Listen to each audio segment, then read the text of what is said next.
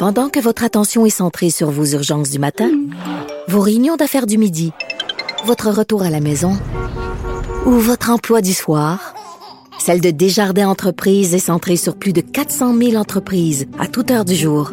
Grâce à notre connaissance des secteurs d'activité et à notre accompagnement spécialisé, nous aidons les entrepreneurs à relever chaque défi pour qu'ils puissent rester centrés sur ce qui compte, le développement de leur entreprise.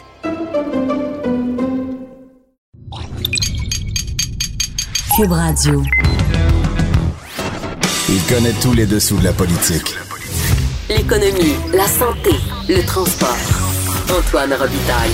Là-haut sur la colline. Cube Radio.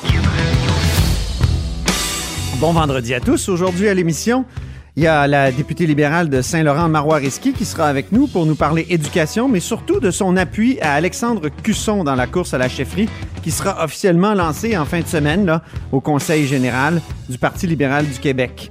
Ensuite, il y a l'ancien député péquiste et ancien président de l'Assemblée nationale, Jean-Pierre Charbonneau, qui a un conseil pour l'actuel président de l'Assemblée nationale, François Paradis. Mets tes culottes. Mais d'abord, le compteur est avec nous en studio.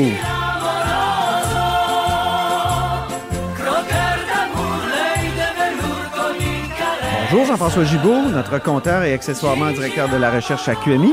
Oui, bonjour Antoine. Alors, euh, le premier ministre de l'Alberta, Jason Kenney, se moque un peu de nous ce matin. Raconte-nous ça. Ben oui, ben, évidemment, il n'allait pas manquer l'occasion de, euh, de prendre le, le- le conflit de travail au CN qui euh, pourrait nous causer une pénurie de propane pour nous rappeler qu'avec un pipeline, il ne peut pas avoir de grève. Parle-nous un peu Donc, de la pénurie de propane d'abord. pour, pour Ben les- oui, évidemment, c'est qu'il y a un, y a ouais. conflit de travail au Canadien national, donc au niveau de la liaison ferroviaire. Et comme euh, l'essentiel de ce qu'on consomme en propane provient de l'Ouest via le train, ben euh, on est euh, dans une situation d'approvisionnement déficient.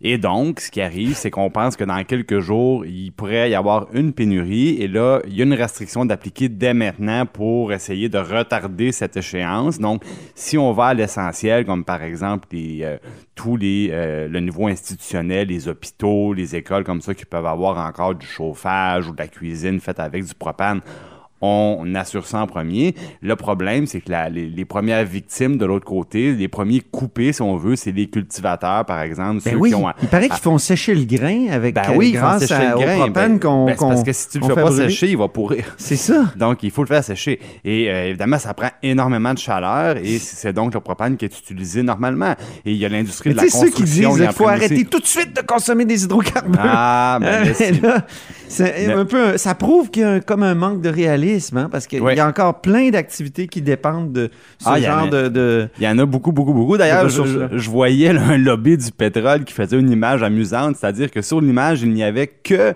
des produits de consommation faits à base de pétrole, et j'avoue que c'est assez surprenant. il y en a beaucoup. Mais dans une illustration concrète, comme quoi on peut pas dire du jour au lendemain des hydrocarbures, il y en aura plus. Euh, on- il faut les réduire, c'est important, mais on n'est pas, on n'est pas à, au- à la veille du moment où on n'en aura plus besoin. Alors, et on Jason- voit que ça peut servir à plein de choses. Puis M. Kenny, évidemment, qui lève la main en disant, ben, si jamais vous voulez avoir un beau pipeline qui peut pas faire la grève, là, ben, tu sais, on est là, là. ça y faisait plaisir. C'est vraiment, euh, comment dire, bien envoyé quand même. Ah, ben, disons, c'est de circonstance. Et puis il y a le ministre des Finances, Éric Girard, qui tente justement de calmer la grogne, mais joue un jeu dangereux selon toi. Quand je dis calmer la grogne, c'est qu'il y a beaucoup de grogne dans l'Ouest, justement. C'est lié au premier sujet, c'est que euh, la grogne dans l'Ouest, c'est- lié à toutes ces histoires de pipeline puis de production d'hydrocarbures. Mais là, Éric Girard publie un texte dans le Financial Times, si je ne m'abuse. Dans le, le Financial Financial, Post. Post, oui. Euh, je pense que M. Girard est en mission, euh, probablement de la part de M. Legault. Il a été mandaté pour un peu baisser la grogne dans l'Ouest, euh, tendre la main. Euh, c'est correct, il y, a, il y a des éléments là-dedans que M. Girard rappelle, comme par exemple, il rappelle gentiment aux Albertains que non, c'est pas eux qui paient la péréquation au Québec, on en a parlé la semaine dernière. Oui. Donc, il, il- il prend le même propos.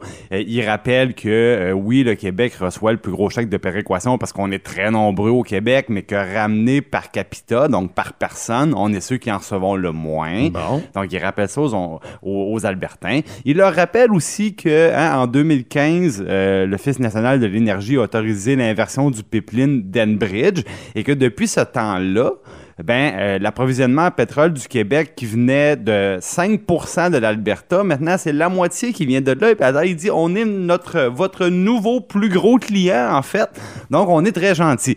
Donc tout ça, ça va. Quand on achète du pétrole, Quand on achète finalement, c'est des profits pour les compagnies euh, de l'Alberta, puis, ça, fait travailler du monde, puis donc Exactement. le Québec euh, fait pas juste être coûteux pour l'Alberta, mais on envoie des sous là-bas. Bon, et là tout ça c'est bien beau. Le problème, c'est que M. Girard en profite pour dire ben, euh, ça fait longtemps que la Saskatchewan et l'Alberta euh, demandent de revoir la formule de péréquation. Et là, Éric Girard, il dit, ben, on est d'accord pour revoir la formule de péréquation. Oh, oh. Et c'est là, c'est là qu'il joue un jeu dangereux. Que, euh, hein? le gouvernement du Québec et M. Girard jouent un jeu extrêmement dangereux.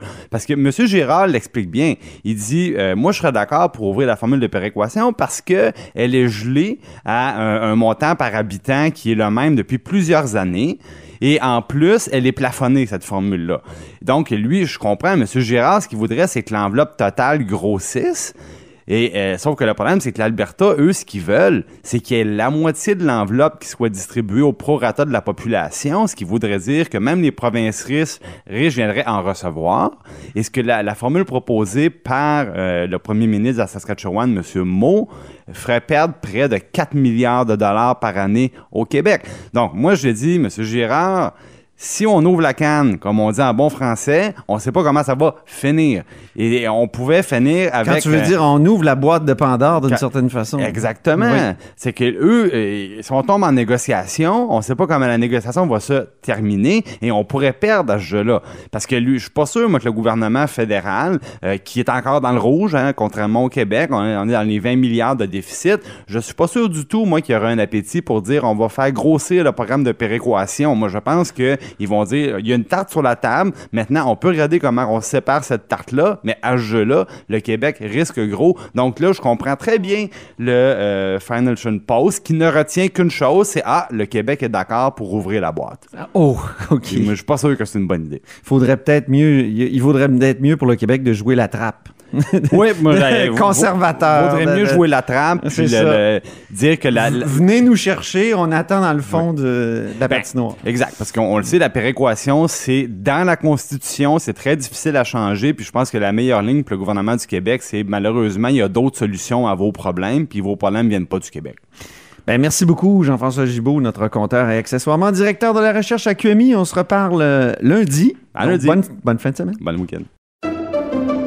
Pendant que votre attention est centrée sur vos urgences du matin, vos réunions d'affaires du midi, votre retour à la maison ou votre emploi du soir, celle de Desjardins Entreprises est centrée sur plus de 400 000 entreprises à toute heure du jour. Grâce à notre connaissance des secteurs d'activité et à notre accompagnement spécialisé, nous aidons les entrepreneurs à relever chaque défi pour qu'ils puissent rester centrés sur ce qui compte, le développement de leur entreprise.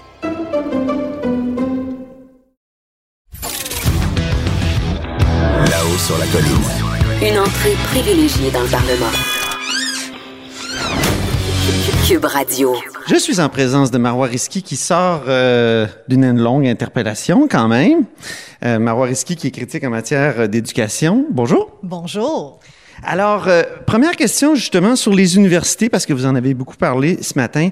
Est-ce que les chaires de recherche qui euh, reçoivent des fonds du privé sont nécessairement en conflit d'intérêts? Parce que là, évidemment, vous avez euh, dénoncé hier l'espèce de conflit d'intérêts de José Fernandez, qui est supposément un expert en qui est un expert en matière de cybersécurité, mais qui était dont la chaire était financée par Desjardins et qui est venu en, en commission parlementaire sur Desjardins. Ben oui, je l'ai dénoncé. Le malaise était profond et palpable. Lui a oublié complètement de dénoncer son conflit d'intérêts. Et je lui ai posé la question à un million. Comment un professeur, chercheur et ingénieur oublie son propre code d'éthique, non seulement celui de la Polytechnique, mais aussi son code de déontologie à titre d'ingénieur et qui n'a pas dénoncé son conflit d'intérêts? Il a quand même reçu 1 250 000 de Desjardins. Et il n'a pas cru bon de dire, lorsqu'il s'est fait appeler par le leader, le, M. Simon Jean Barrette et son équipe, de dire, bien, en passant, euh, je suis pas mal sur le payroll de Desjardins. Mais vous, vous l'avez rappelé ce matin, même en début d'interpellation, Puis, d'où ma question. Est-ce qu'il faudrait que les chaires de recherche ne reçoivent que des fonds publics? Est-ce que dès qu'il y a un- des fonds privés, il y a conflit d'intérêts? Il n'y a pas automatiquement un conflit d'intérêts, mais la question se pose. On l'a vu dans d'autres provinces, que ça crée des gros malaises d'avoir des Facebook, des Google, faire des chaires de recherche à l'intérieur des murs universitaires, alors que nous, les professeurs, chercheurs, on a un sens de responsabilité excessivement grand dans nos, dans nos recherches parce qu'on a un devoir d'information et de divulgation. Et c'est là que pour moi, c'est important que le ministre de l'Enseignement supérieur réalise que qu'est-ce qui se passe ailleurs dans le monde, particulièrement aux États-Unis, lorsqu'on voit que plusieurs lobbies privés, notamment pétroliers, qui financent largement de la recherche, mais ça met des chercheurs en situation où est-ce qu'ils peuvent plus vraiment critiquer le bailleur de fonds. Et c'est là que le problème peut être excessivement important. On l'a vu en santé, on l'a vu notamment en environnement, mais maintenant, il y a des questions d'éthique. On est en train de poser des questions sur Desjardins et un des rares experts, ben, il ne peut pas vraiment nous répondre. Puis pourtant, c'est un professeur à Polytechnique et est une université publique. Alors que des subventions publiques? Il y a aussi des fonds de recherche publique. C'est pour ça qu'aujourd'hui, j'ai parlé avec le ministre, j'ai posé la question, est-ce normal qu'au Québec, il y a des fonds de recherche du Québec, mais aussi du fédéral, puis qu'on peut aussi recevoir une grosse subvention du privé? Trouvez-vous ça normal, vous? Il n'a pas été capable de me répondre. Il n'a pas réfléchi à cette question. Et ça ici, c'est une question excessivement légitime et on doit s'y attarder.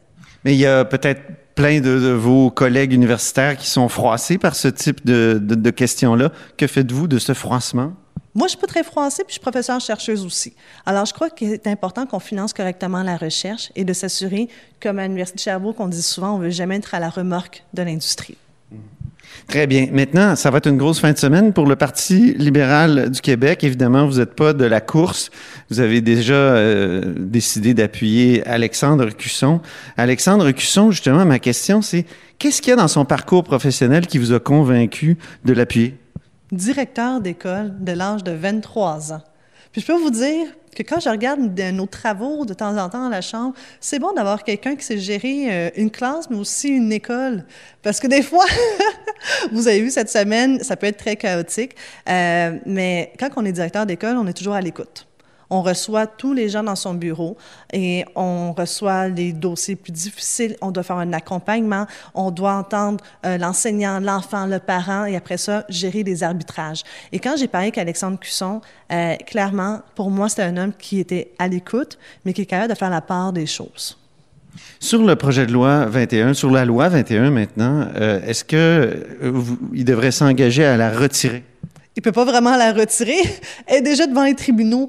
Euh, je crois que sincèrement, il va pouvoir y répondre plus tard. Euh, au moins, au niveau personnel, je peux vous dire qu'on va regarder évidemment ce qui va, qu'est-ce qui va arriver avec les tribunaux par la suite. Parce que quand vous avez dit que vous étiez d'accord avec lui sur plein de choses, j'imagine que la loi 21, vous, vous en êtes une adversaire assez convaincue.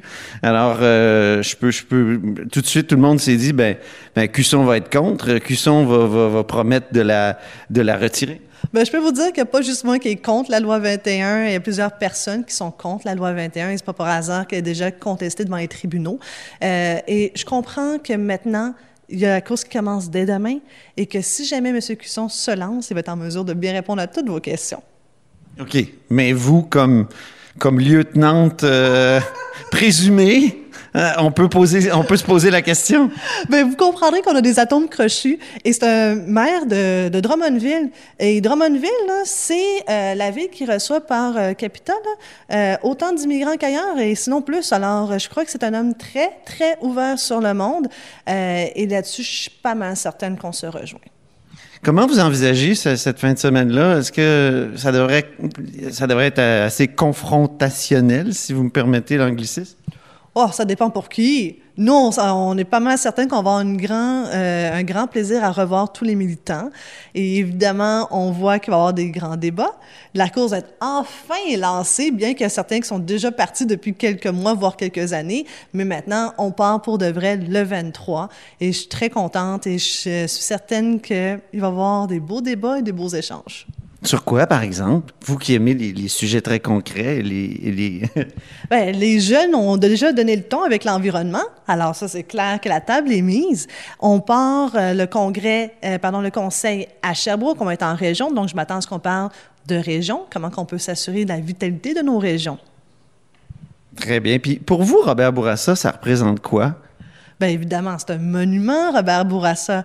Et je, comprends que par cette question, vous faites une référence à sûrement une entrevue qui vous a été accordée, je crois, la semaine dernière.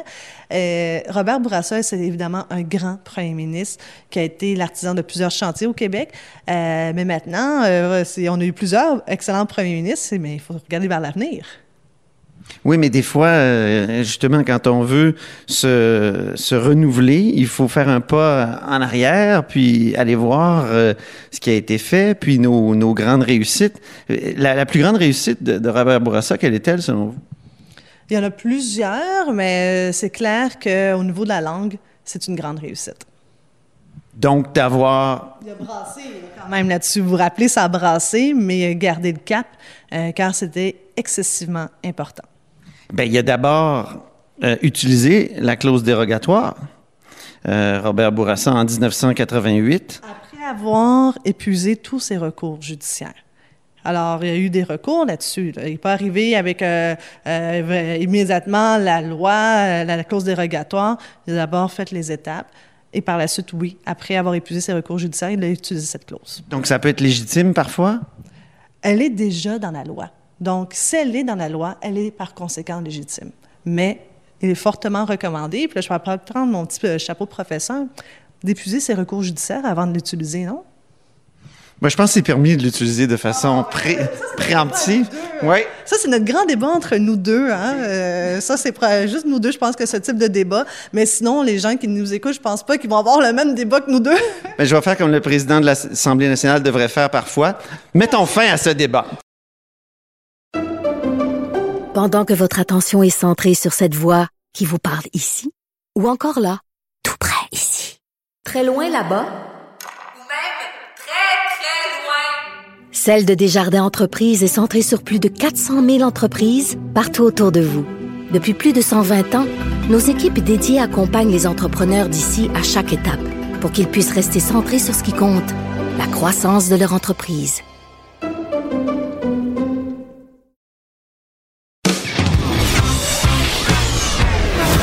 Sur la colline. La politique autrement dit. Cube Radio. Alors, au bout du fil, il y a Jean-Pierre Charbonneau. Bonjour. Bonjour. Jean-Pierre Charbonneau, évidemment, a été président de l'Assemblée nationale. Pendant combien d'années déjà, Jean-Pierre? Oh, six ans et demi, de 1996 à 2002. Est-ce que, en regardant ce qui se passe avec euh, François Paradis, euh, vous avez, Jean-Pierre, des, euh, comment dire, vous, vous, vous avez de l'empathie pour lui?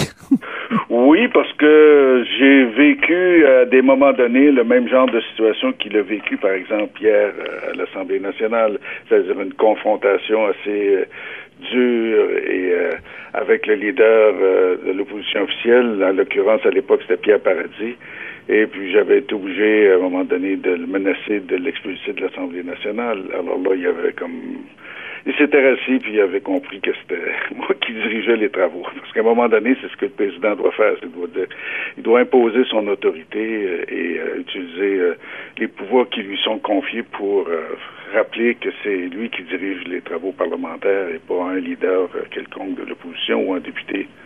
Parce que certains disent que le problème avec François Paradis, c'est que c'est un animateur de formation, puis euh, présider l'Assemblée, ce n'est pas l'animer.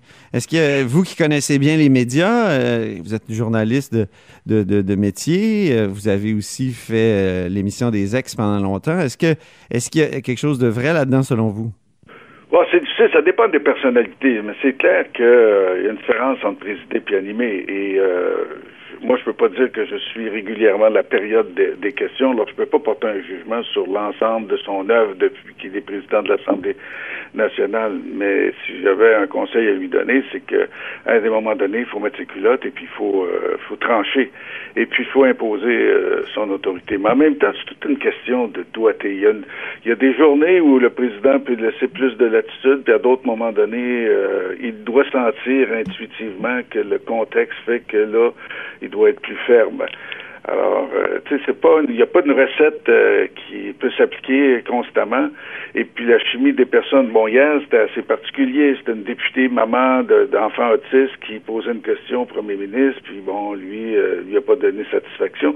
Et là, le leader... Elle voulait un mandat d'initiative, dans le fond, Jennifer Macaroni de, de, de Westmount, Saint-Louis. Elle voulait un mandat d'initiative, puis là, les travaux, évidemment, on arrive en fin de session parlementaire. on peut très bien comprendre. Très occupé, donc euh, c'est ça. le gouvernement veut faire avancer ses, oui. ses là, projets. Vous avez le ministre a dit, ben là, on, a déjà beaucoup de, de, fer au feu, on peut pas en ajouter. Et ben, ça, c'est vrai. puis en euh, même temps, bon, ben là, tu as un leader de l'opposition qui veut défendre sa collègue, puis qui pleurait parce que euh, pour elle, c'est une question qui lui tient à cœur. Alors là, il montait aux barricades. Et la façon de, monter aux barricades, c'était de, de, contester l'autorité du président. Encore une fois, moi, j'ai vu ça. Quand j'étais président, une fois particulièrement, mais à quelques reprises, euh, des, leaders euh, m'essayaient, comme on dit dans le jargon.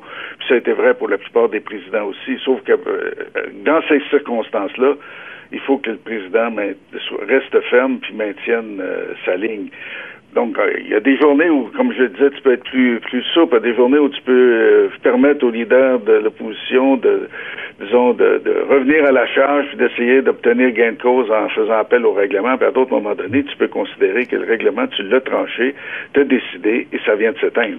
Mais le problème aussi, c'est que euh, quand on est président, on est élu d'un groupe parlementaire. Donc, euh, on, vient d'un parti, là. On n'est pas tombé des nues, et, oui, mais vous avez été élu avec euh, le Parti québécois. Vous, François Paradis, a été élu avec la coalition Avenir Québec. Mais il faut le dire aux gens, là, quand vous devenez président, vous ne participez plus au caucus, donc aux réunions de, de, de, de ce groupe parlementaire. Non, en vous en êtes un peu exclu. Mais en même temps, les oppositions vous, vous, vous euh, surveillent toujours votre degré d'impartialité. Puis là, j'ai l'impression que dans les oppositions, pas plus, c'est plus qu'une impression, c'est qu'on m'a dit qu'on avait l'impression que, que, François Paradis était quand même de connivence un peu avec euh, le leader parlementaire Simon Jolin Barrette. Ben, c'est pour ça que, disons, moi, j'étais à la fois euh, euh, accepté, mais aussi craint, pas juste par les partis d'opposition, par le gouvernement aussi. C'est-à-dire qu'à un moment donné, quand on fait la moyenne, il faut que les gens aient la conviction qu'on n'a pas plus favorisé euh, des partis d'opposition euh, que la partie gouvernementale. Si, d'entrée de jeu, on fait le, compte final puis qu'on a l'impression que la plupart des décisions sont en faveur du gouvernement, c'est sûr que ça aide pas un président. Donc, un président, à des moments donnés, doit dire non au gouvernement, doit dire non au leader du gouvernement, puis doit le mettre à sa place lui aussi. Par exemple, moi, j'accepte n'accepterais pas qu'un leader du gouvernement me tutoie à l'Assemblée, même hors micro, puis qui commence à questionner puis à me donner des directives. Et ce qui est arrivé hier, hein, ce qui était oui, Simon Barrette a carrément dit à François Paradis, euh, sors-le. Hmm. Oui, ben moi, je me serais levé et j'aurais mis à sa place le leader du gouvernement. Et ça, s'il le fait pas, ben ça donne l'impression que euh, à ce moment-là, il y avait comme une pas une forme de partialité, mais il pouvait être intimidé par la partie gouvernementale. Je dis, dis pas que c'est le cas, mais il faut. Tu sais, on est dans les perceptions aussi, les sensibilités. Alors c'est sûr que euh, il y a toujours une espèce de méfiance euh, normale à cause de ce que vous disiez, c'est-à-dire comme tu viens d'une équipe, en général l'équipe gouvernementale, même si tu as enlevé ton chandail équipe puis tu as mis euh, le, chandail d'arbitre et que tout le monde euh, a voté pour toi, reste que euh, il faut que tu fasses tes preuves, puis il faut que tu fasses la démonstration que tu peux tenir tête autant au premier ministre qu'au chef de l'opposition, autant au leader du gouvernement qu'au leader d'un des partis d'opposition. Moi, je me rappelle que j'avais eu des j'avais mis à sa place autant Lucien Bouchard que Jean Charest, puis autant le leader du gouvernement que le leader de l'opposition officielle. Si on le fait pas, ben, à un moment donné, justement, il se développe une espèce d'impression où il y a deux poids, deux mesures. Mais si les gens ont l'impression que le président n'a pas froid aux yeux puis qu'il est capable de tenir tête à un ou l'autre, dépendant des circonstances, alors là, il s'installe une espèce de, de crédibilité puis de respect euh, qui euh, qui permet au président à ce moment-là une plus grande marge de manœuvre parce que dans le fond le président fonctionne à partir de d'une espèce d'appui tacite des députés.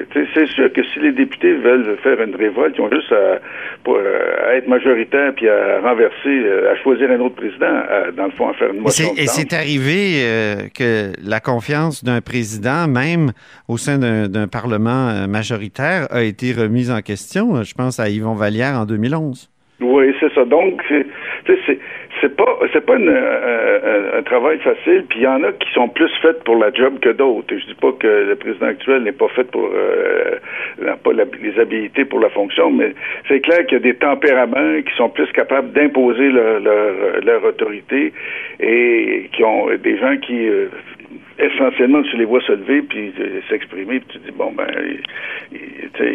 ça sert à rien de l'essayer parce que finalement, euh, il, va, il va imposer son autorité puis il aura pas peur de nous. En terminant, l'aviez-vous sorti de la chambre, Pierre Paradis, finalement? Non, il avait cassé avant, parce que c'était clair, il le savait. je l'aurais sorti. Puis sortir, ça veut dire que tu enlèves le droit de parole, puis après ça, la deuxième étape, qui est l'étape ultime, c'est-à-dire que tu l'expulses. Et, si le député veut pas sortir, à ce moment-là, ben, ce qu'on appelle le sergent d'âme, c'est-à-dire le responsable de la sécurité à l'Assemblée nationale, euh, a le devoir d'obliger, d'aider le président, puis euh, à expulser Manu Militari. Ça, peut devenir compliqué. Ça peut devenir compliqué, puis ça peut dégénérer aussi, tu sais, c'est comme un moment. Alors tout ça, c'est une question de doigté, de sensibilité, puis de, comment je pourrais dire, d'avoir une perception de ce que les, du sentiment, puis de l'émotion qui, qui, euh, qui se vit actuellement euh, au moment où ça se déroule euh, dans, dans l'enceinte parlementaire. C'est une arène de combat hein, aussi. Et là, c'est moi qui va mettre mon pied à terre. L'entrevue est terminée, M. Charbonneau. Alors, je respecte votre ordre, Monsieur le Président. Merci infiniment. Ça fait plaisir. C'était Jean-Pierre Charbonneau qui a été, entre autres, président de l'Assemblée nationale. Cette émission est maintenant disponible en podcast. Rendez-vous dans la section balado de l'application ou du site cube.radio pour une écoute sur mesure en tout temps. Cube Radio, autrement dit. Et maintenant, autrement écouté.